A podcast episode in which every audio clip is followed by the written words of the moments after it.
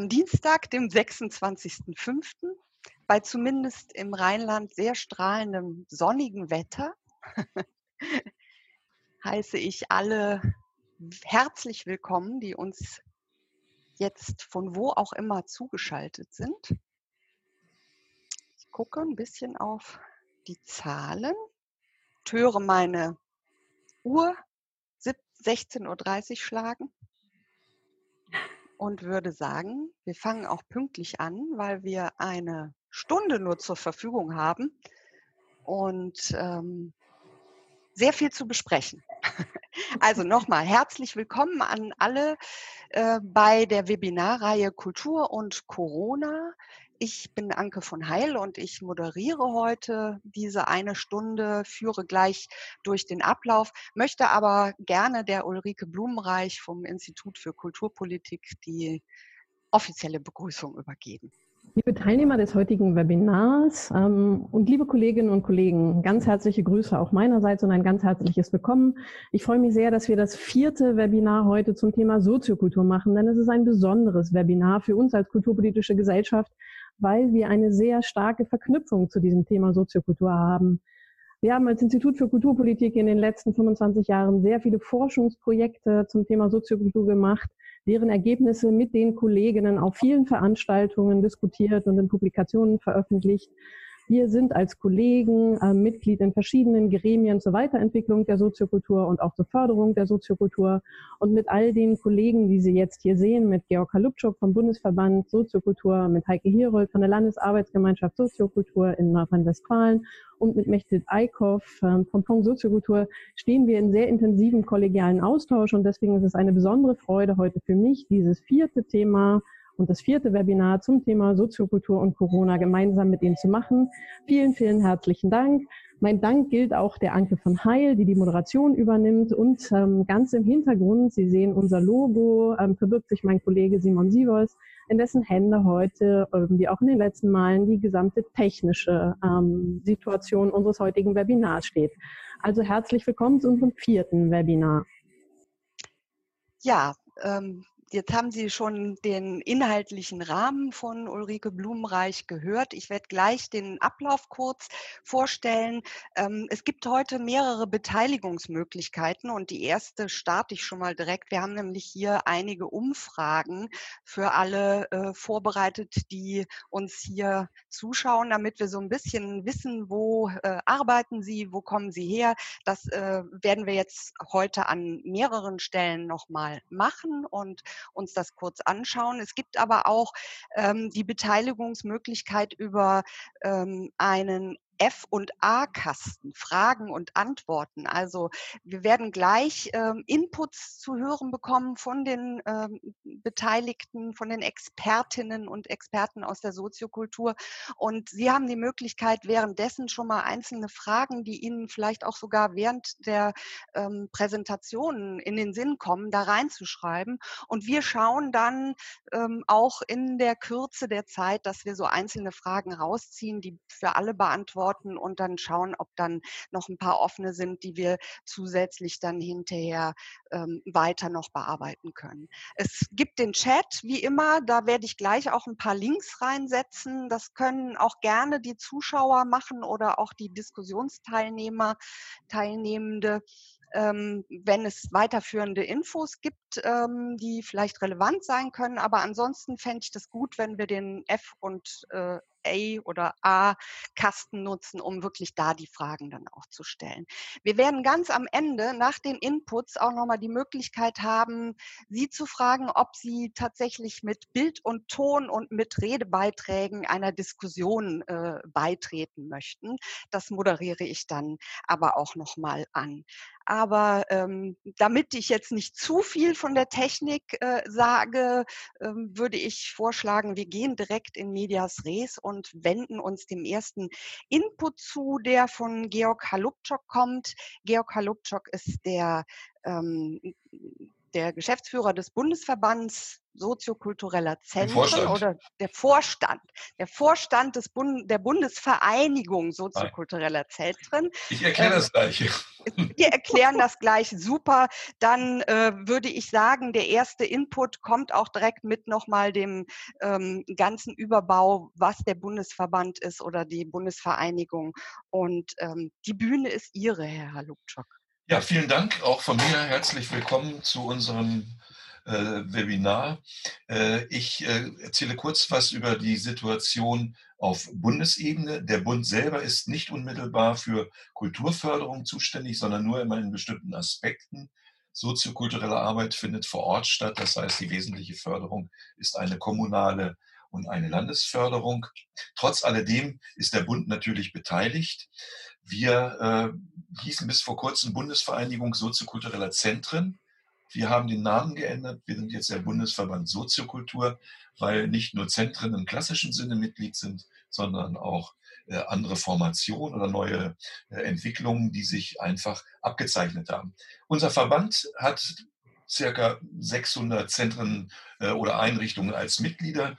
Die sind äh, über die 14 Landesverbände bei uns organisiert. Das heißt also nicht, das Mitglied ist unmittelbar bei uns Mitglied, sondern äh, über ihre Landesverbände sind sie bei uns äh, vertreten. Wir haben einen regelmäßigen Austausch während dieser Corona-Zeit gemacht, um äh, immer äh, ziemlich schnell mitzubekommen, wie sieht die Situation vor Ort aus. Man muss wissen, soziokulturelle Zentren sind enorm breit finanziert. Das ist, geht von einer äh, kommunalen institutionellen Förderung zu 100 Prozent über äh, Projektgeschichten für Solo-Selbstständige. Es geht ähm, über äh, irgendwelche anderen Selbsterwirtschaftungsmöglichkeiten.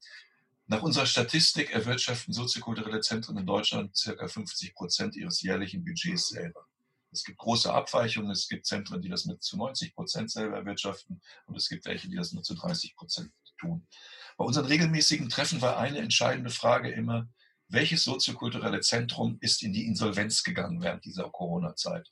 Und da muss man sagen, positiv oder positiv berichten, bisher noch keins. Aber wir behalten das im Blick. Unser Bundesverband führt mehrere Bundesprogramme durch, die also auch Finanzen und Organisationsstrukturen an die Basis bringen. Das eine Programm ist Jugend im Zentrum, ein Unterprogramm des, äh, von äh, Kultur macht stark, Bündnisse für Bildung. Äh, ein Großteil dieser Kooperationspartner sind Schulen, Kitas und ähnliche, die ja bisher geschlossen hatten. Das geht jetzt erst wieder los. Leider war es nicht möglich, für die Honorarmitarbeiterinnen und Honorarmitarbeiter ein Ausfallhonorar zu zahlen, aber eine Anpassung der, des Programms an äh, Corona-Bedingungen hat da doch mehr Möglichkeiten gebracht. Unser Programm Utopolis ist ein äh, mit Bundesmitteln äh, gezahltes Programm äh, für äh, als Unterprogramm des äh, Programms Soziale Stadt. Das heißt also, wir entwickeln künstlerische Formate bei Stadtentwicklungsprozessen. Das dritte Programm, das wir im Augenblick äh, betreiben und das Corona-bedingt wenig zurückgeführt wurde, aber auch letztendlich nicht mit Finanzen versehen ist, heißt jetzt in Zukunft, ist ein Kooperationsprojekt mit der Universität Hildesheim. Da geht es darum, Handlungsansätze für eine nachhaltige Arbeit in Kultureinrichtungen zu entwickeln. Das, was im Augenblick bei uns in der Bundesgeschäftsstelle gerade bearbeitet wird, ist Land intakt. Das war ein Soforthilfeprogramm für, Kultur, für kleine Kultureinrichtungen in kleineren Orten, in Orten bis 20.000 Einwohner. Äh, dieses Programm ist äh, soweit abgewickelt und wird gerade äh, bearbeitet. Und das, was im Augenblick läuft, für uns eigentlich das größte Programm ist Neustart, das Sofortprogramm für Corona-bedingte Investitionen im Kulturbereich. Das Programm war ursprünglich mit 10 Millionen ausgestattet. Die, äh, die Fördersumme ist auf 20 Millionen erhöht worden. Wir haben über 1000 Anträge, die zurzeit gerade bearbeitet werden. Und da sind als Zielrichtung oder Zieleinrichtung genannt Museen, Ausstellungshallen und Gedenkstätten, äh, Veranstaltungsorte für Konzert und Theater und äh, soziokulturelle Zentren und Kulturhäuser. Wir wissen, dass dieses Geld nicht ausreichen wird und die Staatsministerin für Kultur und Medien hat ja schon erklärt, äh, dass durchaus äh, in Betracht gezogen werden soll, eine nochmalige Erhöhung zu machen. Bei dieser Förderung geht es darum, äh, die Einrichtung oder Investitionen zu finanzieren, die Einrichtung in die Lage versetzen, einen Neustart nach diesen Corona und noch mit diesen letzten Corona-Einschränkungen zu starten von, was weiß ich, irgendwie äh, Hinweisen, wie ich mich richtig verhalte, bis hin zu irgendwelchen äh, sanitären Einrichtungen, die entsprechend umgestaltet werden müssen. Das ist die Situation auf Bundesebene mal in ganz kurzen äh, Worten zusammengefasst. Was den Ausstieg angeht, sehe ich zwei äh, große Probleme. Das eine ist das Problem, dass wir eine unzureichende Finanzierung für bestimmte äh, kulturelle Arbeiten haben. Ich nehme mal als Beispiel, wenn ich ein Festival, egal ob Musik, Theater oder sonst was, in 2021 organisiere oder organisieren will, dann muss ich das jetzt machen. Und jetzt werde ich nicht finanziert. Das ist das Problem. Wenn ich in Niedersachsen sitze, muss ich bis zum 30.10. einen ziemlich genauen Kosten- und Finanzierungsplan vorlegen. Das heißt, ich muss also schon enorm viel Arbeit investieren, um Verträge äh, zu machen und all dies, was dazugehört, ohne dass die Kosten dafür bereitstehen. Ich denke, hier müssen wir nochmal uns kreative Lösungen einfallen lassen und zusehen, dass wir das finanziert bekommen. Das Zweite, und das wird das große Problem, auch längerfristige Problem sein, sind die Finanzen der Kommunen.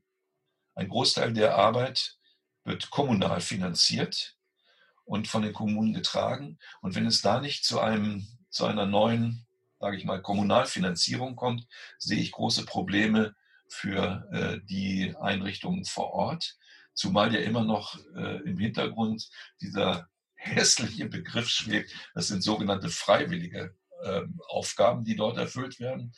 Freiwillig verstanden so im Sinne von, naja, man kann es auch sein lassen, wenn es nicht passt oder wenn man es nicht finanzieren kann. Das stimmt natürlich nicht. Ich denke, dass gerade Kultureinrichtungen vor Ort einen wesentlichen Reiz einen wesentlichen Teil ausmachen zur Atmosphäre einer Kommune, in der wir alle leben.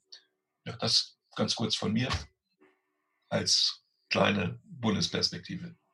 Die Bundesperspektive, super, vielen Dank, Herr Halupczok. Und wir gehen gleich auch weiter zur Landesperspektive. Ich sage nur mal ganz kurz, was unsere kleine äh, Umfrage ergeben hat. Das ist vielleicht auch ganz interessant, auch für ähm, die Perspektive derjenigen, die uns zuschauen. Also festangestellt in der Soziokultur ist ein Viertel unserer Zuschauerinnen und Zuschauer. Freiberuflich in der Soziokultur sind auch nahezu 17 Prozent.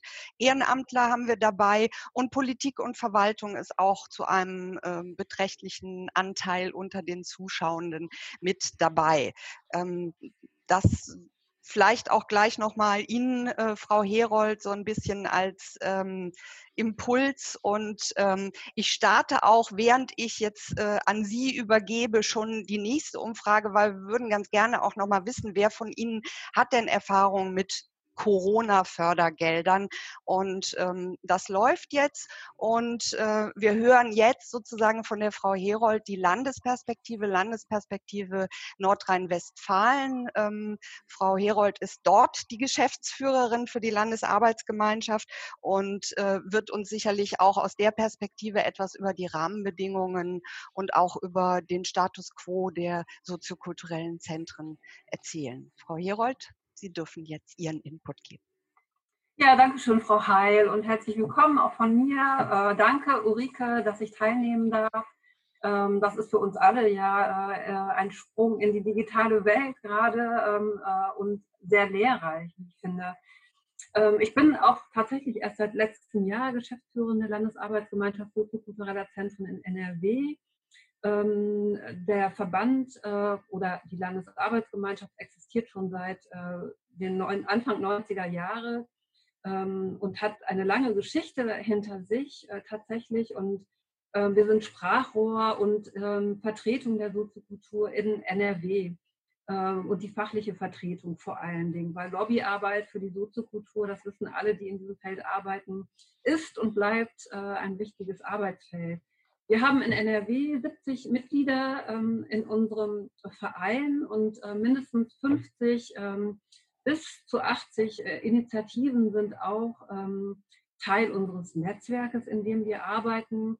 Denn ein Schwerpunkt unserer Arbeit ist auch die Vermittlung von Fördermitteln aus dem Land NRW, so ähnlich wie das auf Bundesebene auch passiert, vermitteln wir Fördermittel ähm, ähm, an die soziokulturellen Zentren und Initiativen in das Land hinein. Ähm, das ist auch genau der Hintergrund, vor dem wir in dieses Jahr gestartet sind. Ähm, wir sind nämlich eigentlich in eine total super Situation gestartet, Anfang 2020. Wir hatten am 15.01. eine große Veranstaltung äh, mit unseren Mitgliedern und Ministerin Pfeiffer Pönsken und ihrem Staatssekretär und ihrer Abteilungsleiterin, um nämlich ein neues Programm vorzustellen, das uns äh, in den nächsten drei Jahren mit 1,75 ähm, Millionen Euro mehr versorgt, sodass wir in 2022 äh, mit einem Etat von etwa äh, unter, etwas unter drei Millionen Euro arbeiten können, was uns ganz gut ausstattet. Ähm, und wir sind mit einem neuen Konzept in das Jahr gegangen, Neuvermessung der Soziokultur, haben viel vorgehabt, ähm, viel Begleitung, viel Qualifizierung und dann tatsächlich kam Corona. Ähm, diese Aufschwungstimmung wurde wirklich jäh unterbrochen. Das kann ich gar nicht anders beschreiben. Äh, es hat uns eiskalt erwischt. Das erste Zentrum wurde am 11.03. Ähm, geschlossen und schon die Woche drauf waren alle Häuser dicht. Also eigentlich von 150 Prozent auf ähm, ja, 0 Prozent. Alle Veranstaltungen abgesagt, nichts lief mehr.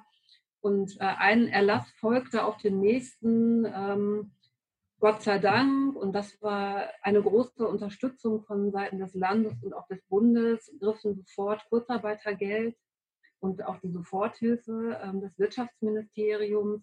Auch die GEMA, KSK-Beiträge ähm, und Umsatzsteuer und Energiekosten konnten tatsächlich angepasst werden, um erstmal die Kosten sozusagen von den Häusern zu reduzieren. Und wir haben auch eine Statusabfrage sehr früh schon gemacht in den Zentren, ähm, um zu erfassen, was fällt denn jetzt eigentlich aus, was ist die Problemlage und haben auf dieser Grundlage mit dem Ministerium hier in NRW eine Art Kompensationsprogramm aufbauen können. Ähm, das ist auch von langer Hand vorbereitet, um sozusagen, ähm, Georg Kalupczak hat ja beschrieben, wie die Häuser funktionieren. Viele finanzieren sich ja auch durch Einnahmen ähm, aus der Gastronomie und aus Veranstaltungen. Das bricht natürlich alles weg, äh, wenn gar keine Veranstaltung mehr an den Markt gehen kann.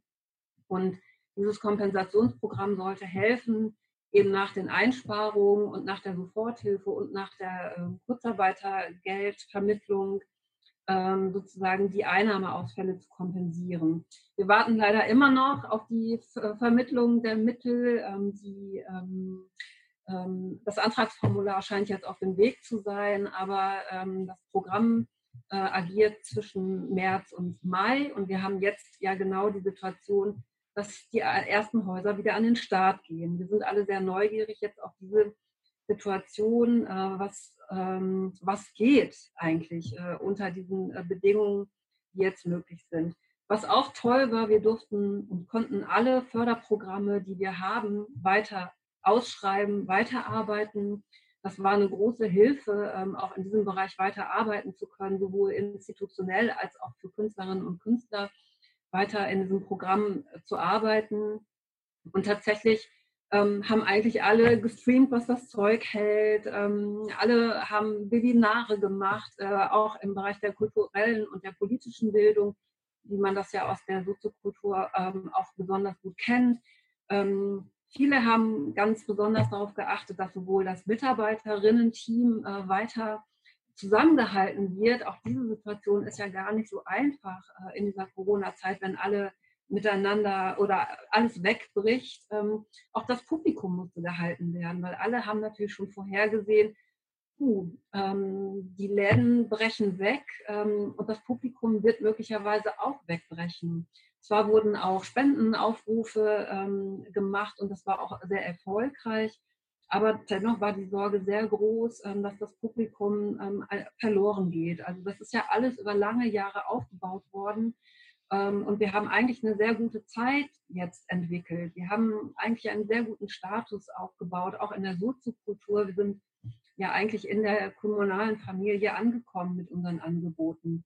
Es wurden Clips gedreht, ähm, einige Zentren haben auch soziale Aktionen gemacht, nämlich statt der Tafel ähm, in ihren Biergärten ähm, ähm, soziale Angebote zu machen, was Essensausgaben anbelangt und so fort und so fort. Ähm, dennoch stehen wir jetzt an so einem Scheidepunkt. Ähm, die ersten Gastronomien können wieder öffnen. Ähm, die ersten Veranstaltungen haben tatsächlich auch schon wieder stattgefunden, ähm, nämlich meistens im Haus, ähm, ähm, in der Gastronomie äh, hat eine Veranstaltung stattgefunden, das Publikum saß im Biergarten. Also alles unter den jetzigen Hygiene- und Schutzbedingungen sehr kompliziert ähm, und das macht einen Teil des jetzt auf uns zukommenden Problems aus. Die Produktionskosten der Veranstaltungen sind wahnsinnig hoch äh, aufgrund der ganzen Schutzmaßnahmen. Die Einnahmen sind wahnsinnig gering, äh, weil wir natürlich nur sehr wenig Publikum ähm, einlassen dürfen.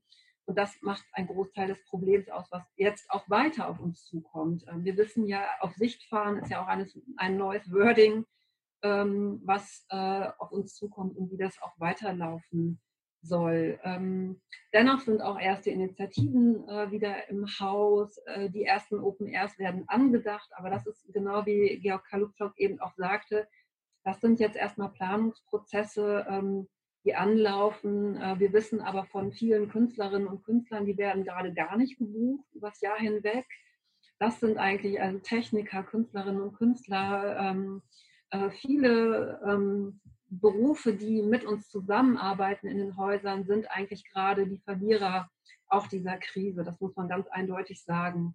Und ähm, wir versuchen jetzt äh, mit ersten Lesungen, ähm, die ersten Literaturtage auf Balkonen in Düsseldorf werden jetzt stattfinden, äh, um die Stadt auch zu bespielen. Also alle sind ähm, wahnsinnig kreativ, ähm, aber was ist sozusagen ähm, einbringt, ist noch gar nicht abzusehen. Und eigentlich muss nach diesem Kompensationsprogramm schon das nächste Programm folgen, um zusätzlich zu unterstützen, wenn wir die Kultur oder die kulturelle Infrastruktur auch erhalten wollen. Also vielleicht kurz, also die eigentlich glaube ich fast die schwierige Zeit kommt noch auf uns zu, ähm, bei all dem, was gerade ähm, auch schon überstanden ist. Ähm, das alles, was jetzt noch auf uns zukommt, ähm, muss auch ja, mit großem Auge beobachtet werden. Vielleicht soweit erstmal. Vielen Dank, Frau Herold. Ja, Sie haben da wirklich viel aufgetan in äh, Ihrem im Input, wo man sieht, wo man eigentlich ansetzen müsste. Ich äh, zeige noch mal eben auf die Umfrage, die wir eben laufen ließen. Also wer hat tatsächlich eben aus der kulturellen, äh, aus der soziokulturellen Praxis hier schon Fördergelder bekommen? Das sind von unseren Zuschauenden ähm, 20 Prozent, also ein, ein kleiner Teil. Ähm, mag jetzt auch an der Verteilung das eben nicht so viele tatsächlich aus der Praxis kommen und da Anträge ähm, stellen konnten, mag aber vielleicht auch daran liegen, dass eben auch die Antragsbedingungen nicht immer so die ähm, einfachsten sind. Ich habe gesehen, auf den Seiten auch ähm, Webseiten von, von der Landesarbeitsgemeinschaft sind ja auch viele Dinge, wo man sich so durchklicken kann ne, für Möglichkeiten auch angefangen von eben so Hygienekonzepten. Das ist ja alles äh, äh total wichtig ähm, und ähm, damit muss man sich auch auseinandersetzen, bis hin zu, äh, zur Frage der Planung. Ähm, ich habe jetzt hier eine Frage in unserem F&A-Kasten gesehen. Das bezog sich, glaube ich, auf das Programm Neustart. Herr Job, können Sie da vielleicht nochmal sagen, das ist ein Bundesprogramm? Ne? Bundesprogramm, ja, ja. Ja, ja, ist gerade frisch gestartet. Wie gesagt, äh, wir haben zurzeit über 1000 äh, Anträge die Bundesgeschäftsstelle versucht gerade, dem Herr zu werden, was nicht ganz so einfach ist. Aber trotz alledem, nein, das ist ein Bundesprogramm, das insgesamt mit äh, jetzt 20 Millionen ausgestattet ist. Und da geht es gezielt darum, um Investitionen in Kultureinrichtungen zur Beseitigung oder ich sage mal zum Wiedereinstieg in einen in etwas mehr Alltag, als es bisher möglich war. Ja, ich starte noch mal die nächste Umfrage, ähm, vielleicht auch noch mal für die Zuschauerinnen und Zuschauer. Wir sind jetzt hier äh, in einer Runde, die vielleicht dann auch so ein bisschen beitragen kann zur Diskussion später. Ähm, wir wollten nämlich auch nach der Digitalität fragen, also der Möglichkeiten, die sich da geboten haben. Sie haben ja beide schon darauf hingewiesen, Frau Herold äh, auch äh, gesagt, welche vielen Möglichkeiten es gab und auch weiter ergibt, äh, sich da zu betätigen, dann fragen wir jetzt mal eben, wer tatsächlich hier auch ähm, schon eine Einschätzung hat dessen, was äh, den Stellenwert der Digitalität, also auch nicht unbedingt nur der Digitalisierung, sondern eben auch der Frage, wie gehen wir um mit den Möglichkeiten des Digitalen. Und ähm, da ähm, fragen wir jetzt eben nach.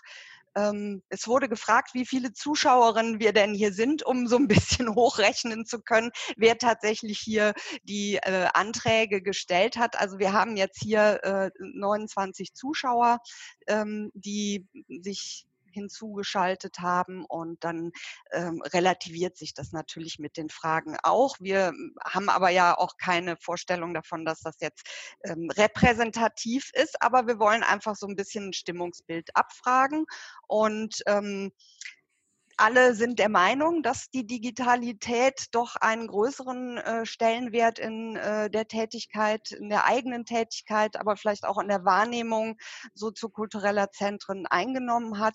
Ähm, ich glaube, Frau Herold, Sie haben das gesagt, ganz wichtig ist ja immer nah an den Besucherinnen und Besuchern, am Publikum zu bleiben. Und da sind das sicherlich auch Möglichkeiten.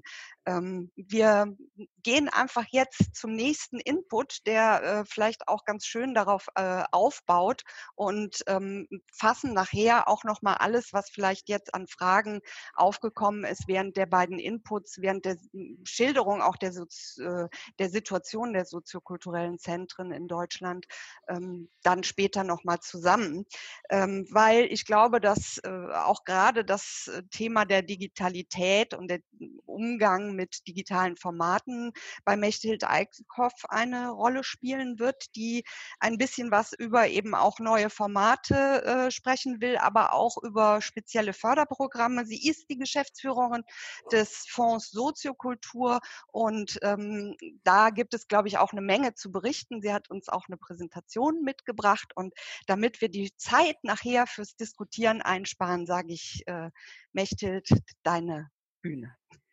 Vielen, vielen Dank. Vielen Dank auch für die Einbindung. Und ähm, genau, ich könnte es ergänzen, ich möchte es äh, ergänzen, diese Strukturen. Wir kümmern uns als Fonds Soziokultur um Projektförderung. Es ist nicht mehr, aber auch nicht weniger. Also wir ohne Strukturen keine Projekte aus der soziokulturellen Szene, das ist, glaube ich, völlig klar.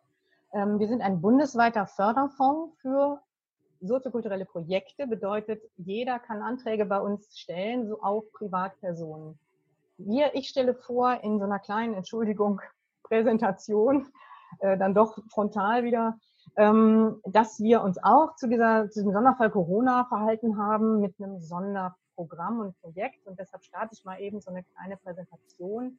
Ich bitte da einfach um Verständnis oder Zwischenruf. Man sieht sich ja da, wer das äh, nicht mag, kann sich ja sogar abschalten. Das ist ja ganz schön. Ähm, genau. Also, unsere Frage war, äh, wie geht eigentlich Soziokultur auf Abstand? Und der Fonds Soziokultur hat an sich drei reguläre Förderprogramme, da gehe ich jetzt nicht so drauf ein. Ähm, und er ist ausgestattet mit zwei Millionen Euro pro Jahr für all diese drei Fördersäulen. Wir haben uns Ende März, als die ersten Nothilfeprogramme des Bundes und der Länder auf den Plan kamen, gefragt, äh, können wir etwas aus unserem laufenden Programm und Budget herausschneiden und auch reagieren, und zwar mit einem Ad-Hoc-Sonderprogramm. Das haben wir getan. Wie gesagt, es war März und es waren die ersten Hilfen auch für Solo-Selbstständige unterwegs. Und wir haben auch mit unseren Mitgliedern, also auch dem Bundesverband Soziokultur, den Bundesvereinigung Kulturelle Kinder- und Jugendbildung, KUPOG, besprochen, wo brennt es denn gerade, wo wir als Projektfördertop was tun könnten. Und haben dieses ähm, kleine, schnelle Programm Interaktion auf den Markt geworfen, wie auch immer, fokussiert auf freie Träger, also Einrichtungen, ausgestattet mit kleinen 250.000 Euro. Und wir dachten so, es sind wahrscheinlich 50 mal 5.000 Euro. Ähm, die Antragsteller konnten 5.000 Euro beantragen und bis zu 100 Prozent Förderung in einem unheimlich rapiden äh, Tempo. Also man kann jetzt keine Anträge mehr stellen. Äh, wir sind schon mit der Bewilligung durch und das ist das Ergebnis. 800 Anträge haben wir erhalten innerhalb dieser sehr kurzen Ausschreibungsfrist mit einem Gesamtvolumen von rund drei Millionen Euro. Das heißt, einem, mit einem Budget, das unser komplettes Jahresbudget für die anderen drei Förderungen vollkommen sprengt. Ähm, am Ende äh, bittere Wahrheit, aber eben auch eine Chance, 75 geförderte Projekte und rund 350.000 Euro Budget. Wir haben dann nochmal erhöht um 100.000. Äh, was zeigt sich? Unheimlicher Bedarf, aber eben auch eine wahnsinnige Krisenkompetenz. Das ist irgendwie auf der Habenseite auch noch zu verbuchen bei allem Dilemma, dass zu wenig Geld im Feld unterwegs ist. Nur zum Vergleich. Ähm, zeitgleiche Antragsfrist für die allgemeine Projektförderung U25-Programm. Da haben wir auch 305, 370 Anträge bekommen. Das ist sozusagen normal, läuft also auch weiter. Ähm, das Krisenbrennglas bei Interaktion, das ist eine Perspektive. Wir haben ein bisschen ausgewertet. Ist eigentlich die Frage, wer wer und was ist Soziokultur, was macht es so wertvoll. Und man kommt natürlich dahin, Nähe und Beziehungen, eine Sichtbarkeit und die Orte. Was passiert, wenn man das wegnimmt? Und das ist eigentlich das irrsinnig Spannende dieser kleinen, feinen Projekte, die sich selber befragen, was machen wir, wenn wir uns selber wegnehmen, wenn wir Großteile von uns wegnehmen. Ähm, und wir haben uns gefragt, ist es eigentlich die Erfindung eines vierten Orts? Wir haben dritte Orte schon, aber gibt es jetzt einen vierten Ort, der gar nicht mehr so fixiert ist auf einen geografischen, aber der mal hier und mal da ist? Ähm, ist die Soziokultur gerade wieder so, äh, sage ich natürlich auch ganz idealistisch, Innovationsmotor für die gesamte Kulturarbeit? Ähm, man kann so ein bisschen zusammenfassen. Es geht in den Projekten, die jetzt erst starten, deshalb kann ich noch keine richtigen Beispiele nennen, aber von den Antragen, Anträgen her geht um Dezentralität und Zugänglichkeit. Ähm, das sind alles Formate, die es auch schon gibt. Natürlich gibt es dezentrale soziokulturelle Arbeit, aber der Mix ist anders. Man, es gibt eine Schreibwerkstatt auf dem Lastenfahrrad ähm, und die sammeln wirklich mit einer Schreibmaschine im Stadtteil irgendwo in Hamburg Geschichten ein und verarbeiten die dann weiter und geben sie ihrem Publikum zurück. Dazu muss man wirklich losfahren. Ähm, es gibt Online-Tanzclips aus Wohnzimmern. Es wird am Ende eine Mixed-Performance-Idee geben äh, aus Augsburg zum Beispiel. Es gibt Zirkus im ländlichen Raum, ganz interessant. Man fragt sich immer, wie erreichen wir den? Und die werfen quasi so Kisten in den Dörfern ab mit Fundus und Kostümen und agieren dann online mit ihrem Publikum. Das sind nur Beispiele dafür, wie etwas nochmal einen Schub bekommt und vielleicht dazu führt, dass man äh, weitere Orte für die eigene Arbeit erfinden kann und neu bespielt und eine andere Zugänglichkeit schafft. Weitere Aspekte, ähm, Digitalität und Nähe. Also wir haben den Eindruck, dass es nicht, äh, dass es nicht den Effekt Social Distancing gibt, sondern eigentlich Striking Distance. Das bedeutet, dass es eine größere Nähe gibt durch diese Digitalität in einigen Formaten. Man kann viel näher, also ich meine, wir sitzen alle auch irgendwie im Wohnzimmer oder äh, man kann einander in die Büros schauen. Ähm, es gibt einen ganz interessanten Effekt von, von Nähe über diese, diese äh, Digitalität. Das ist wirklich interessant. Man kann andere Geschichten einsammeln. Ähm, das passiert auch es gibt sogar, das kommt gleich noch zu Zoom als interaktive Performance-Plattform, also gar nicht, wir machen nicht äh, Vorträge, sondern wir interagieren miteinander. Ähm, es gibt auch interessant, die Kinder vom Kotti ist ein, äh, eine Plattform, die es schon gibt, ähm, von Hip-Hopern, die so ein bisschen Satire-Magazin machen und die immer schon dort agieren. Also die sich gar nicht, die, die von vornherein mixen, digital, analog in einer sehr, sehr ähm, coolen Zeitgenossenschaft wo es einfach authentisch ist, wie sie dort agieren und man gar nicht mehr fragen muss, werden wir jetzt digitaler oder nicht, das ist gar nicht mehr die Frage. Und es gibt die Gruppe von Projektträgern, die wirklich sagen, ähm, können wir unsere Einrichtungen, unsere Einrichtungsarbeit verändern. Also nicht mehr sagen, wir machen jetzt einen Ersatz für etwas, sondern wir machen etwas anders. Das ist sehr spannend und werden wir weiter beobachten. Ähm, Spannend ist auch, was, und jetzt gehe ich weg von diesem Interaktions-Sonderprogramm hin zu den laufenden Projekten, die dann ja auch gestoppt wurden. Also wie mit so einem, so einem Vollbremsung gucken mussten, öh, wir können jetzt nicht mehr weitermachen wie bisher, unsere Performance kann nicht auf der Bühne stattfinden. Und es gibt wunderbare Dinge, die sind so irre ähm, aktiv, diese Projektträger, und bevor sie was absagen, ähm, ver verändern sie sich und ihre Veranstaltung komplett. Und hier gibt es so drei Dinge, die, die ich jetzt ähm, auch selber gesehen habe. Sommerblut e.V. aus Köln hat Darmgedeck 2.0 gemacht. Ein, einer Seniorenresidenz werden erzählen 80 bis 90-jährige Frauen über ihre Emanzipationsgeschichte und zwar auf Zoom. Das ist eingebettet in eine Performance. Ähm, es gibt den schönsten Tag in meinem Leben. Die Gruppe TAG aus Leipzig sitzt mittlerweile in einem leeren Ladenlokal und ist viel näher am Publikum, das vorbeiläuft, dran ähm, weil sie auch noch auf Instagram, auf Facebook und mit einem analogen Briefkasten Statements einsammeln. Also unheimlich nah dran. 365 Tage Deutschland, das geht am 28.05. online. Ich kann die Links gleich auch in irgendeine Liste stellen. Ähm, das sind Bilder davon. Das ist die Gruppe TAG aus Leipzig auf Instagram. Das ist sie in ihrem Ladenlokal. Da setzen sie auch Instagram-Tags um in so witzige Comic-Schriften. Und das ist äh, die Seniorenresidenz in Köln äh, Darmgedeck 2.0. Sehr anrührende, sehr nahe Geschichten. Man fragt ganz anders nach, weil man denkt, man sitzt den Leuten wirklich auf dem Schoß. Ja, wie gehen wir damit um? Also wir müssen uns ja auch selber als Fonds fragen, fördern wir eigentlich noch richtig angesichts dieser Situation und was ist die Zukunft? Das heißt, auch uns als System des Förderns ähm, müssen wir ja befragen, wenn Soziokultur quasi aufgefordert wird, als Krisenmanager und Innovationsmotor mal los für 5000 Euro loszulaufen. Ähm, dies sind die Fragen, wie verändert sich die Szene? Inwieweit ist unser Antragsprozess oder sind Antragsprozesse überhaupt noch ähm, passend? Passt es noch zusammen? Ähm, Gibt es einen Sondernutzen außer die finanzielle Förderung? Und was bedeut wie bedeutsam ist, wie geht bedeutsame Digitalität? Also nicht einfach nur Werkzeug, sondern wie wird es bedeutsam? Ja, vielen Dank. Das war ein schneller Ritt durch diese kleine Interaktionsgeschichte. Ja, super. Ähm, ein kleiner Ritt ähm, mit vielen Beispielen. Da kam jetzt auch schon äh, im äh, Chat der Hinweis, dass die Beispiele toll sind. Und ich glaube, das ist auch immer das Gute, wenn man einfach sowas vor Augen geführt äh, bekommt. Ähm, ein kleiner Hinweis für diejenigen, die im Chat nochmal spezielle Dinge äh, uns sagen wollen. Ähm, da in dem kleinen Klappmenü an alle Diskussionsteilnehmer und Zuschauer auswählen. Ähm, die Anna Greve hat hier äh, nochmal was zu dem Projekt Neustart geschrieben. Ähm, wo sie sagt, dass, dass äh, die Förderhöhe äh, vielleicht auch zu einem Problem werden könnte, dass es vielleicht manchmal auch hilft, wenn man kleinere Chargen ähm, äh, in den Anträgen haben kann. Ähm, das äh, würde dann vielleicht äh, in der Fläche viel mehr bewirken. Wir können ja gleich noch mal gucken, wenn wir ähm, in die Diskussion übergehen, ob vielleicht Anna Greve auch ähm, mitkommen will, äh, zur Diskussionsteilnehmerin werden will und wir darüber noch mal sprechen. Ähm, jetzt ganz gezielt auch noch mal zu Online-Programmen und äh, digitalen Umsetzungen. Also das vom Sommerblut-Festival kenne ich natürlich hier aus Köln auch ganz äh, äh tolle Sache, die sie da machen.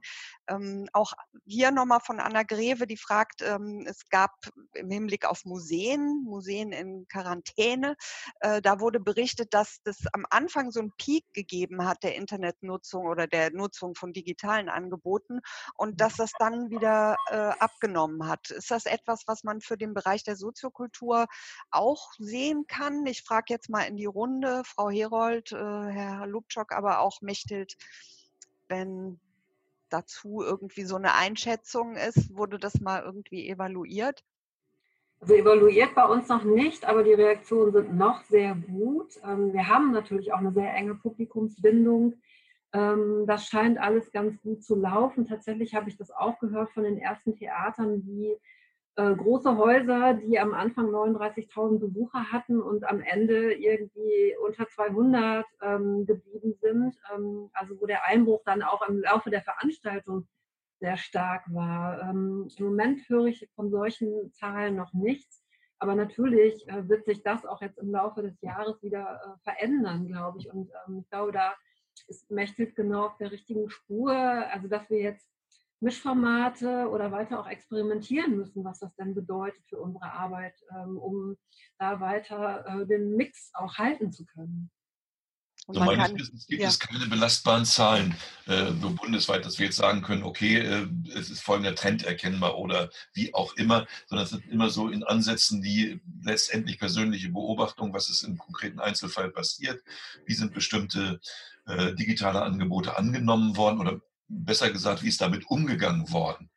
Das ist ja auch so eine äh, äh Geschichte. Das heißt, ich habe natürlich dadurch die äh, gute Möglichkeit, relativ schnell wieder auszusteigen, ohne ganz unkompliziert. Im Theater muss ich aufstehen und durch die Reihe äh, gehen. Das muss ich digital nicht. Ja, aber es ist hier natürlich, äh, Anna Greve sagt das ganz richtig, es ist der digitale Besucher, die digitale Besucherin ist nochmal anders zu bewerten und auch da muss man sich fragen, ähm, auch werden die analogen Besucherinnen, wird da immer so gemessen, wie die Kundenbindung, sage ich mal, ist. Ne? Das ist ja auch äh, die Frage. Beim Digitalen wird es immer so eingefordert, aber es ist sicherlich sinnvoll, das zu tun. Ähm, hier auch nochmal der Hinweis auf die die Fragestellung der Bedeutsamkeit auch äh, von Interaktion im Digitalen. Das äh, ist nicht, so heißt ja nicht nur nur euer Programm, sondern eben auch äh, das, das Thema der Interaktion, also eben auch der, ähm, der partizipativen Momente ist ja, spielt eine äh, große Rolle und ähm, genau, man, man hat ein besseres Miteinander dann. Ähm, ganz gezielt ist eine Frage hier auch nochmal zu eurem Förderprogramm, Mechthild, äh, Interaktion. Mhm. Wird es da äh, eine Version 2.0 geben?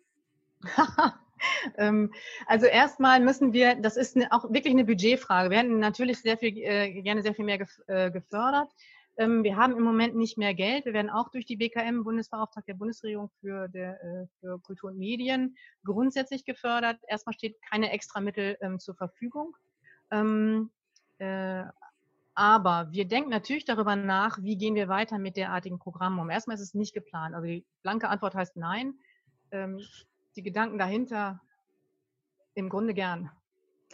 Und dann gibt es noch die Frage nach, nach neuen Ideen und äh, wo man sozusagen eine Projektbörse vielleicht auch, also das kann man ja sehen, weil ich habe auch immer wieder festgestellt, wenn man einfach mal was vor Augen gestellt bekommt, dann, ah, könnte ich vielleicht auch so ähnlich umsetzen. Das gibt es auch bei euch auf der Seite. Die, die Sachen kann man sich anschauen und ähm, äh, der Ansatz für kommende partizipative Formen scheint äh, eben der Wunsch da zu sein, das weiterzutragen.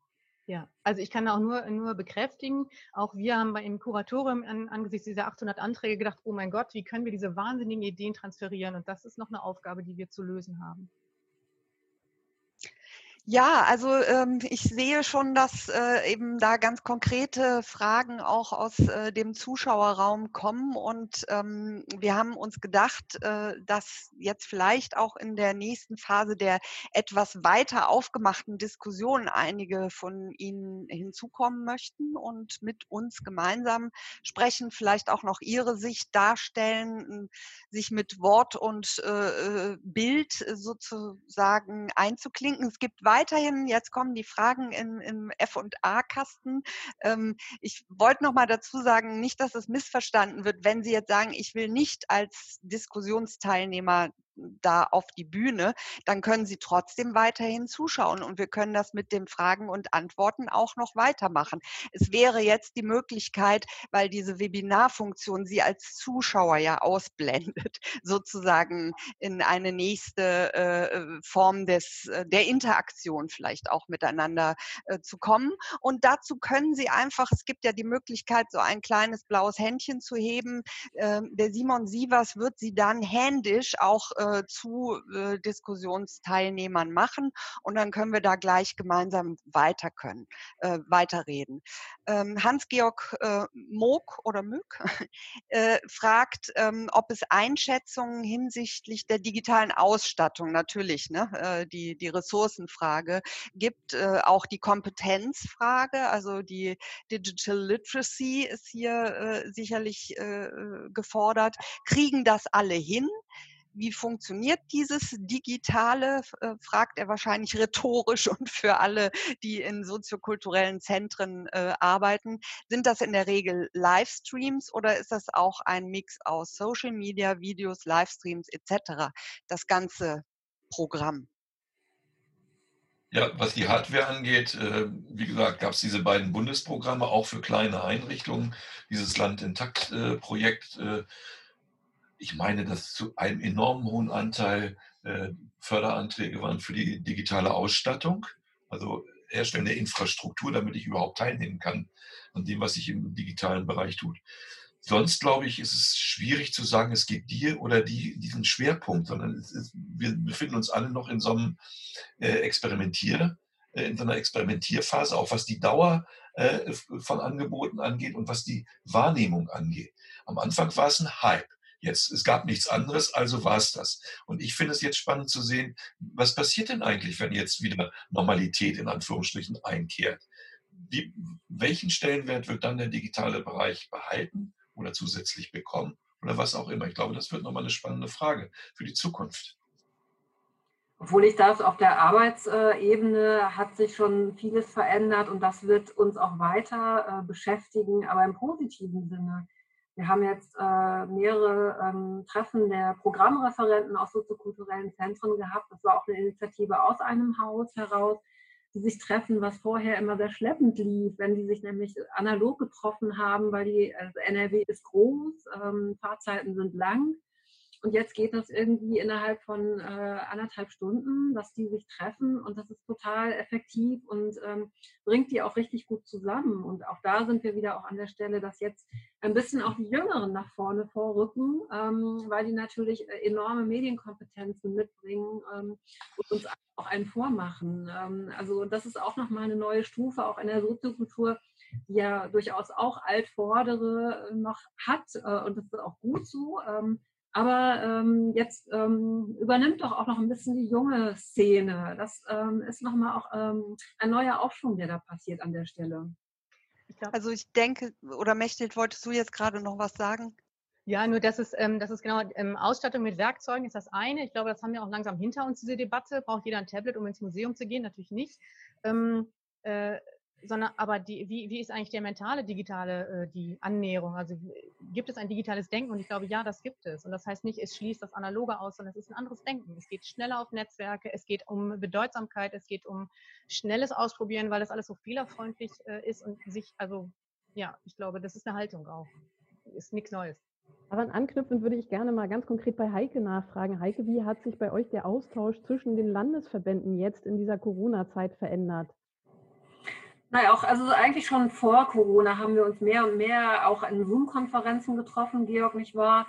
Ähm, und das hat ähm, also ne, nicht mehr immer die Fahrt nach Berlin gemeint, sondern ähm, Treffen in Zoom, ähm, was die Arbeit natürlich unendlich erleichtert ähm, und ähm, uns aber auch zusammenschweißt jetzt äh, in dieser Phase nochmal mehr, weil wir uns äh, teilweise fast wöchentlich getroffen haben, um uns auch über die Programme, die gerade ausgerufen wurden, und auch Problemstellen war, weil wir natürlich ja alle politische Lobbyarbeit auch gemacht haben, um zu sagen, also die in Rheinland-Pfalz sind aber schon weiter oder Mensch, jetzt überholt aber Hamburg ähm, und ähm, um auch dieses Wissen schnell an, ähm, an Bord zu holen, war das unglaublich hilfreich, weil es ist ja ohne Ende Informationen gestreut worden in dieser Zeit. Ähm, ich glaube, wir ähm, haben, also unser Gehirn ist gerade total aktiv, ähm, aber auch ein bisschen überfordert auf all dieser Erlasse und der Informationen, die gestreut werden. Und da war natürlich der persönliche Austausch jetzt irgendwie großartig ähm, und also richtig aktiv und ähm, sehr gut auch für die Zeit danach, glaube ich.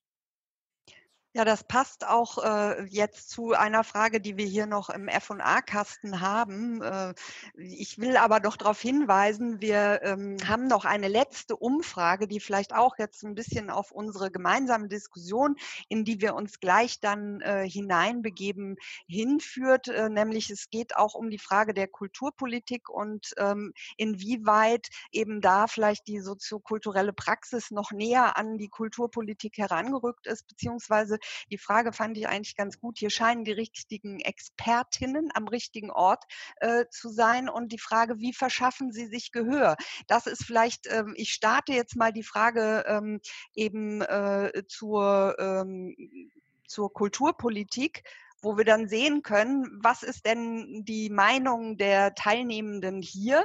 Und ich musste das jetzt machen, weil wenn Sie dann jetzt Diskussionsteilnehmer werden wollen, ich habe jetzt hier gesehen, Sigrid äh, Grün beispielsweise hat die Hand gehoben, wer von Ihnen möchte eventuell auch gleich noch mit ein paar Beiträgen, mit vielleicht auch noch einer Echtzeitfrage ähm, dran teilnehmen, ähm, der kann dann auch Diskussionsteilnehmer werden, aber die können leider die Umfrage dann nicht mehr beantworten. Deswegen musste ich das jetzt eben schnell machen. Und ähm, wir haben noch ein paar Sekündchen, die die Umfrage läuft.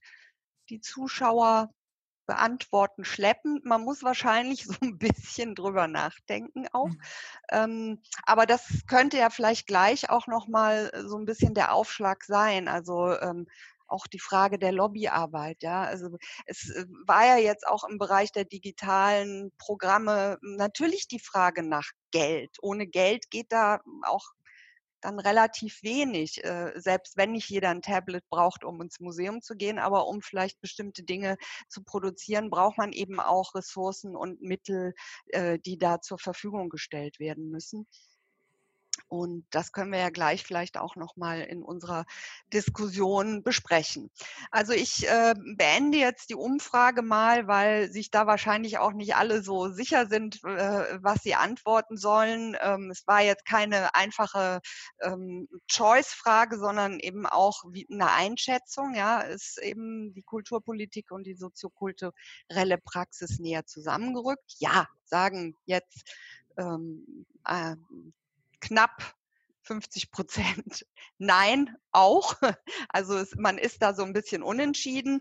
Ähm, lief schon immer gut, sagt keiner. Okay. Ähm, und es wird nie gut laufen. Da gibt es immerhin auch einige, äh, die das meinen. Also wie gesagt, wir sind hier nicht repräsentativ unterwegs, ähm, sondern ähm, das sollte jetzt nur mal so eine kleine Impuls vielleicht sein zur Diskussion. Die Ulrike Blumenreich hat sich auch schon äh, eingeschaltet ähm, aufs Podium und ähm, Simon, vielleicht kannst du Sigrid Grün zur Diskussionsteilnehmerin machen.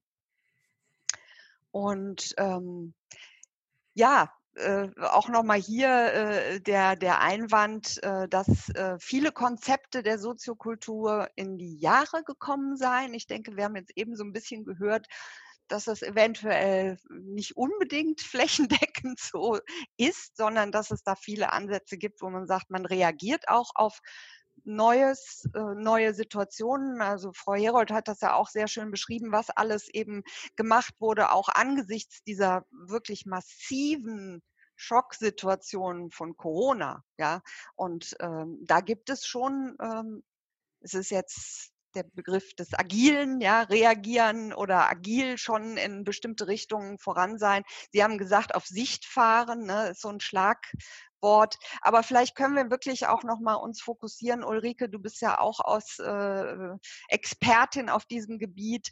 Die Kulturpolitik, was, was kann man als vielleicht eben auch jemand aus der soziokulturellen Praxis noch tun? Was können die Verbände tun? Wo müsste vielleicht auch noch ein stärkerer Druck aufgebaut werden? Was braucht es mehr? Wäre mal so jetzt ein Einstieg in die Diskussion. Ich lese gerne aber noch weitere Fragen aus dem Kästchen vor. Frau um, Grün, mögen Sie sich mit, mit Video einschalten? Nö. Äh, nee, Doch. eher nicht. Ich ah. nutze meine Videofunktion prinzipiell nicht beim Zoom. Also ich bin das so gewöhnt. Ah, okay. Ja, ähm, dann gerne, wenn Sie noch mal jetzt äh, speziellen Beitrag zur Diskussion haben, wollen wir noch mal ganz kurz zur Kulturpolitik kommen? Ja. Weil Sie das gerade so angerissen haben. Ja. Wir zumindest als Bundesverband bereiten das vor, weil es, ich hatte es ja vorhin schon angedeutet, wir werden nicht drum herum kommen, nochmal eine vollkommen neue Diskussion darüber zu führen, letztendlich in der Gesellschaft, was wollen wir uns leisten und was können wir uns leisten.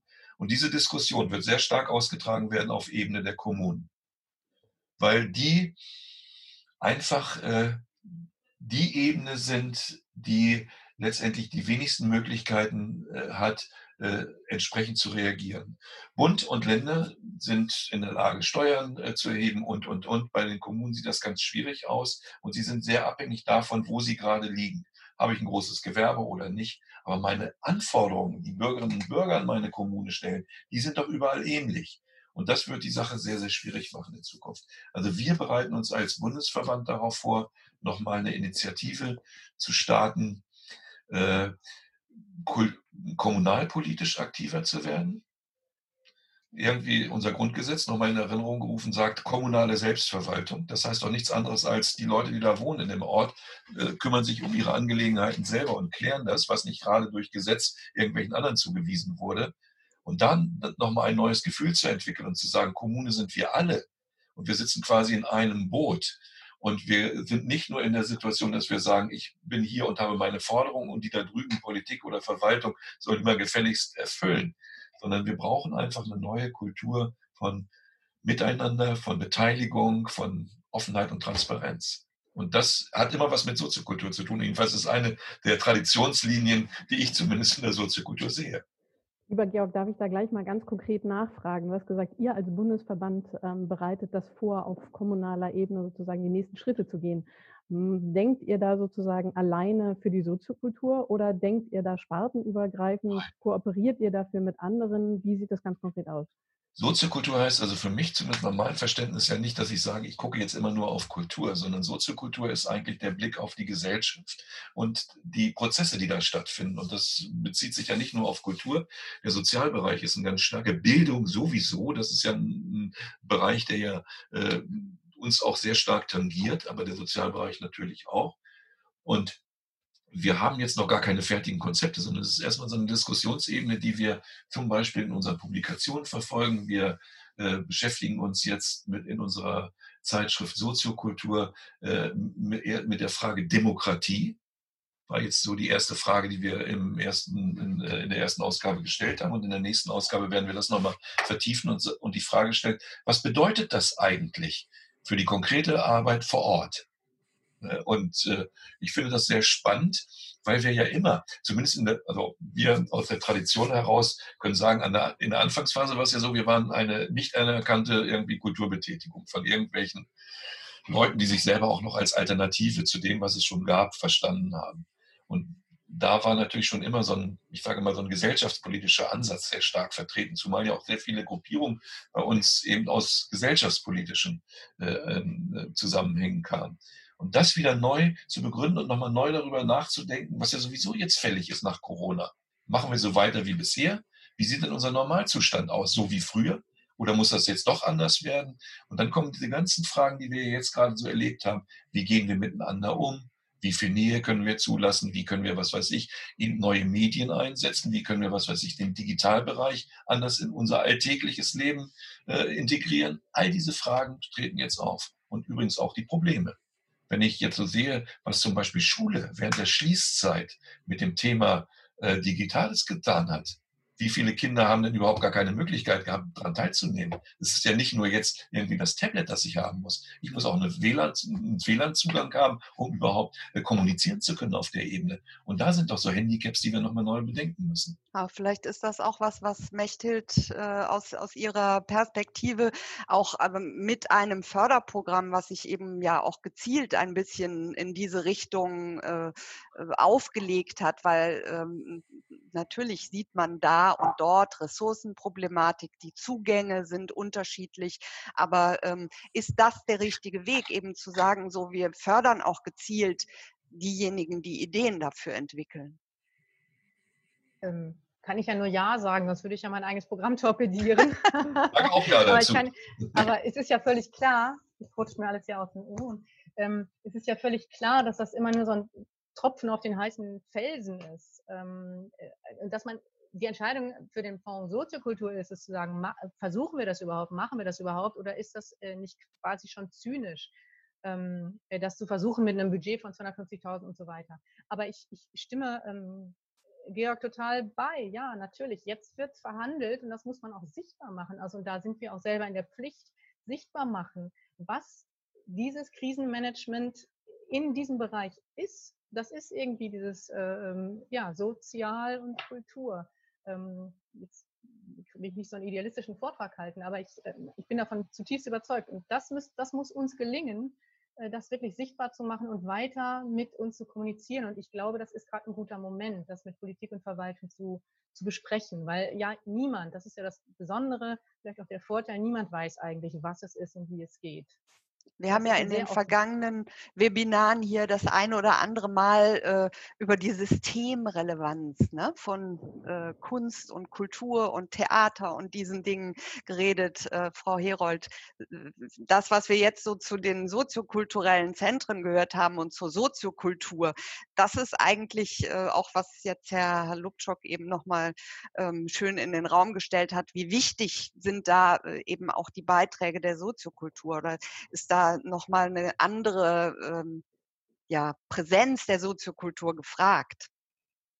Ja, Präsenz immer. Da müssen wir natürlich auch weiter daran arbeiten. Also wir haben zum Beispiel in NRW den Weg gesucht, ganz eng ähm, uns zu verknüpfen mit dem Kulturrat NRW, um das auch nochmal als Beispiel äh, zu beschreiben, ähm, weil ähm, die Parlamente haben eine Zeit lang nicht getagt ähm, und wir hatten eine Leerstelle an dieser Stelle, ähm, was sozusagen äh, politische Sprecher und äh, Behörde anbelangte. Ähm, Und wir haben immer moniert auch die Transparenz ähm, also, ähm, ähm, der Programme, die ausgegeben werden. Ähm, an manchen Stellen war das ja sehr tupfelig und hier ist da mal was rausgekommen. Und, ähm, aber die Betroffenen wurden eigentlich wenig einbezogen. Und äh, tatsächlich haben wir im Krisenrat des Kulturrates täglich zusammengehockt in Zoom um uns zu besprechen und äh, die Finger jedes, jeden Tag in die Wunde zu legen, um nämlich zu sagen, in der, ich persönlich finde ja in der Soziokultur systemrelevant ist ein sehr schwieriges Wort äh, für unsere Szene. Ähm, aber äh, sozusagen diese Demokratierelevanz oder die Relevanz ähm, nahe ähm, am Alltag zu sein und ähm, natürlich ähm, nah am Bürger zu sein oder an der Bürgerin, äh, nah an, ähm, im Bereich der kulturellen Bildung zu agieren und so fort die Argumente, äh, die könnte man jetzt irgendwie Stunden füllen, äh, keine Frage. Ähm, aber da war es natürlich total wichtig, vorzukommen und agil zu sein, wie Sie das auch eben beschrieben haben, um nämlich ähm, diejenigen, die noch nicht in Verbänden äh, vertreten sind, das haben wir auch wahrgenommen. Viele äh, Förderprogramme wurden ja auch von Verbandszuständigkeiten ähm, abhängig gemacht, nämlich KSK zum Beispiel. Das mussten wir auch aufbohren an vielen Stellen in vielen Ländern, dass auch andere, andere Kulturschaffende als Künstler wahrgenommen werden können und auch Zugänge zu Kultur äh, oder Fördertöpfen oder Hilfetöpfe jetzt haben müssen. Und ich glaube, da hat sich jetzt auch noch mal einiges äh, verändert, ähm, welche Bedeutung es auch hat, äh, kulturpolitische Arbeit zu machen oder auch sich an Verbände anzudocken, um ähm, sich da auch wiederzufinden. Das ist jetzt ein bisschen ein weites Feld, aber trifft das alles gerade, also es kocht gerade viel hoch. Aber also da glaube ich sozusagen, dass eure Kompetenz auch tatsächlich wahrgenommen worden ist auf Bundesebene. Denn nicht umsonst hat der Bundesverband ähm, Soziokultur tatsächlich auch dieses Soforthilfeprogramm bekommen, auch über die Soziokultur hinaus. Also ich glaube, da hat es tatsächlich auch eine ganz konkrete Wirkung eurer Arbeit. Daran anschließend meinerseits nochmal eine Frage an Georg. Georg, du hast auf die 600 ähm, Einrichtungen des Bundesverbandes verwiesen. Ich habe nochmal im Spartenbericht nachgeguckt. 605 waren für 2019 gelistet. Frage, wie schätzt du ein, wie werden am Ende des Jahres 2020 die Mitgliedszahlen des Bundesverbandes aussehen? Sowohl ähm, vor der Frage der Schließung von Einrichtungen als auch der Frage der Ankopplung und notwendigen Lobbyarbeit von Verbänden, wie Heike gerade dargestellt hat. Äh, ich glaube nicht, dass die Mitgliederzahlen zurückgehen werden. Und ich werde auch, ich glaube auch nicht, dass äh, Einrichtungen schließen. Das wird äh, minimal sein. Und wir werden zumindest als Bundesverband da sehr aufmerksam die Sache verfolgen und uns auf die Hinterbeine stellen. Ich meine, wir haben das ja gelernt oder wir können das relativ gut auch unter komplizierten Situationen zu überleben. Und ich denke schon, dass wir eher einen Schritt nach vorne machen werden. Ich denke schon, dass wir dadurch, dass wir neue gesellschaftlich oder gesellschaftspolitische Impulse setzen, auch mit neuen und anderen Gruppierungen kooperieren werden. Und von daher denke ich schon, dass wir äh, eher so einen Schritt nach vorne machen werden. Ob das jetzt unbedingt immer gleich über Mitgliedschaft oder sonst was läuft, ich denke, dass auch so Kooperationsformen andere werden. Ich finde ja den Begriff Netzwerk ganz gut. Das heißt, wir kennen uns, wir kennen ganz viele, die ganz unterschiedliche Vorstellungen, Meinungen haben, aber wir äh, diskutieren immer aus, wo sind unsere Gemeinsamkeiten und wo können wir gemeinsam etwas unternehmen. Und ich finde, ein wichtiger Aspekt von Soziokultur ist immer das konkrete Ziel. Also, wo will ich hin? Welche Schritte sind notwendig und mit wem gehe ich dahin? Das war immer so, so sag ich mal, eines unserer Merkmale der konkreten Arbeit. Ne? Alles andere natürlich auch. Ne? Das ist vollkommen klar, dass wir natürlich immer über Gesellschaft nachgedacht und ganz lange diskutiert haben und überhaupt alles in Ordnung. Aber es war immer wichtig, auch konkrete Schritte zu machen. Und das ist auch unser Verständnis letztendlich von Gesellschaftspolitik. Es geht um konkrete Schritte, es geht um konkrete Ergebnisse, es geht um konkrete äh, Dinge, die wir erreichen wollen. Das heißt, wir machen erstmal eine grundsätzliche Diskussion, wo wollen wir hin? Und äh, es werden alle möglichen Aspekte dabei mit äh, einbezogen und auch alle unmöglichen. Und dann gibt es irgendwie die Schritte. Und das ist der entscheidende Punkt. Das ist vielleicht auch nochmal äh, der Frage ähm, zuzuordnen, ob es eine neue Ausrichtung oder wie auch immer äh, im Bereich der Soziokultur gibt oder eine Ausrichtung jetzt nach Corona, die jetzt jenseits der Projektförderung äh, liegt. Das äh, ist, glaube ich, damit ganz schön beschrieben. Auch diese Frage, ähm, was braucht es jetzt, in welche Richtung müssen wir auch nochmal ein bisschen uns zusammentun und äh, vielleicht auch ähm, den Druck dann nach außen ein bisschen erhöhen, dass neue Möglichkeiten für die Soziokultur geschaffen werden. Es war auch noch mal hier die Frage, ich äh, lese das jetzt aus dem Kasten vor, noch mal die, ähm, die, die weiteren Bedarfe auch ähm, zum Digitalen. Ich frage noch mal nach, ob es da jetzt äh, noch mal spezifisch irgendwas Besonderes gibt, was, was vielleicht auch äh, Mechthild Eickhoff beantworten kann auch vor allem, also es kam ja schon mal eben diese Frage, wo, wo braucht es, braucht es Fortbildung, braucht es Weiterbildung in dem Bereich, kann, kann da eben auch von Seiten ähm, der, der Verbände vielleicht auch noch mehr gemacht werden? Also genau, ich bin angesprochen. Also äh, klar sehe ich natürlich auch einen rein Hardwarebedarf, ist ja völlig klar. Das sehen wir auch in unseren Anträgen. Wir dürfen nur bis zu einem bestimmten Grad gehen, also nicht ganze Ausstattung machen. Das ist ja völlig klar. Ähm, aber es braucht auch eine Auseinandersetzung damit, wie diese Hardware bedeutsam eingesetzt werden kann. Mit bedeutsam meine ich wirklich sinnvoll und zu den Zwecken, die man selber braucht und äh, ähm, wie es bedeutsam soziale Wirkung ent entfalten kann. Das ist jetzt alles Theorie.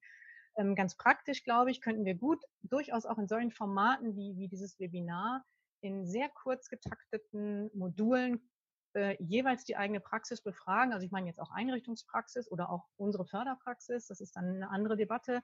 Ähm, welche Frage haben wir gerade? Wie können wir sie mit so einem ganz kleinen Sprint, einem Test, einem Prototypen beantworten? Prototypen ist, ist auch ein äh, viel so ein Buzzword gewor geworden, aber ähm, wenn man es wirklich ausprobiert und dann sehr klar an der eigenen Einrichtung, was, was wollen wir eigentlich? Und nicht einfach nur, oh, jetzt machen wir mal was mit, äh, keine Ahnung, WhatsApp und Kunst, ähm, sondern was wollen wir eigentlich? Nähe zu unserem Publikum. Das ist gerade schwierig. Was genau wollen wir? Und da muss man näher rangehen. Und ich glaube, dass man das in solchen Formaten wie hier ähm, eben 60 Minuten oder 75 Minuten ähm, Aufgaben und dann sich wieder treffen, sehr gut in den Alltag einbauen kann. Das ist ja auch irgendwie ein ganz großer Gewinn eigentlich. Also ja, und, und da können wir auch selber noch mehr lernen. Ist es eigentlich, muss es immer irgendwie ein Vortrag sein oder was ist eigentlich adäquat für dieses Medium? Da bin ich auch noch lernfähig. Ja, ich habe eben noch mal äh, in dem Chat ergänzt auch noch mal die Webseite vom Fonds Soziokultur, so dass wir alle Webseiten, die heute relevant waren, äh, damit reingenommen haben. Den Chat, äh, das wissen Sie alle, ne, können Sie sich ja unten, wenn Sie neben äh, dem Klappmenü Zuschauer, äh, Diskussionsteilnehmer die drei Pünktchen anklicken, kann jeder sich abspeichern. Ähm, Sie haben ja alle zugestimmt äh oder wissen, dass wir äh, hier das aufzeichnen und äh, wir werden das auch wieder ähm, zur Verfügung stellen. Das wird auf der Seite der äh, Kulturpolitischen Akademie verlinkt, so dass man das auch noch mal im Nachhinein sich angucken kann. Ähm, es gibt die, äh, das Angebot auch das eine oder andere vielleicht noch an die entsprechenden Stellen im Verband, Bundesverband oder in der Landesarbeitsgemeinschaft ähm, per E-Mail, wenn da jetzt ganz konkret eine Frage ist oder auch an die Mechthild Eickhoff, wenn ähm, es eine gezielte Frage zu euren Förderprogrammen gibt, ähm, da seid ihr alle ansprechbar. Ähm, da äh, kann man dann vielleicht auch äh, die E-Mail-Adressen rausbekommen. Ansonsten schaue ich mal in die Runde. Wir sind jetzt äh, ein paar Minuten drüber und ähm, ich denke, jeder hat wahrscheinlich so seinen Takt, wie er den heutigen Abend noch weiter verbringen möchte. Deswegen, wenn jetzt niemand mehr sagt, ich habe da noch eine Frage, ich möchte noch etwas klären, dann sage ich an dieser Stelle in die Runde herzlichen Dank, dass äh, wir so viel ähm, dichten Input bekommen haben zum Thema. Und ähm, ich denke, es gibt genug, was weiter diskutiert werden kann, was äh, auch Hilfen angeht. Ähm, da gibt es eben die Möglichkeiten, sich auch weiter zu informieren. An dieser Stelle ganz herzlichen Dank für das heutige Webinar. Und nächste Woche geht es weiter mit äh, Büchereien, und ähm, Bibliotheken. Da sind wir auch gespannt, was da dann zum Thema äh, der Situation Corona, Post-Corona uns dann zur Gehör gebracht wird.